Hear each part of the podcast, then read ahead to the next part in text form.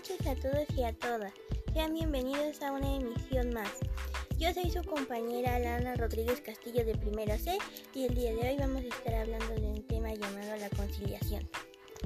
La conciliación es el mecanismo voluntario mediante el cual las personas intervinientes en libre ejercicio de su autonomía proponen opciones de solución a la controversia en la que se encuentran involucradas.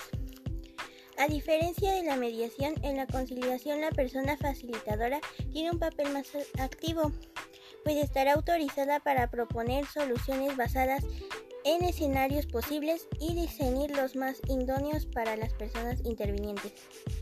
La importancia de la conciliación.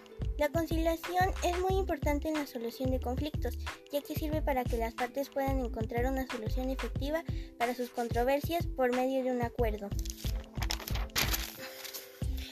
cumple con sus expectativas, sea honrado por las mismas y ayude a restaurar la relación.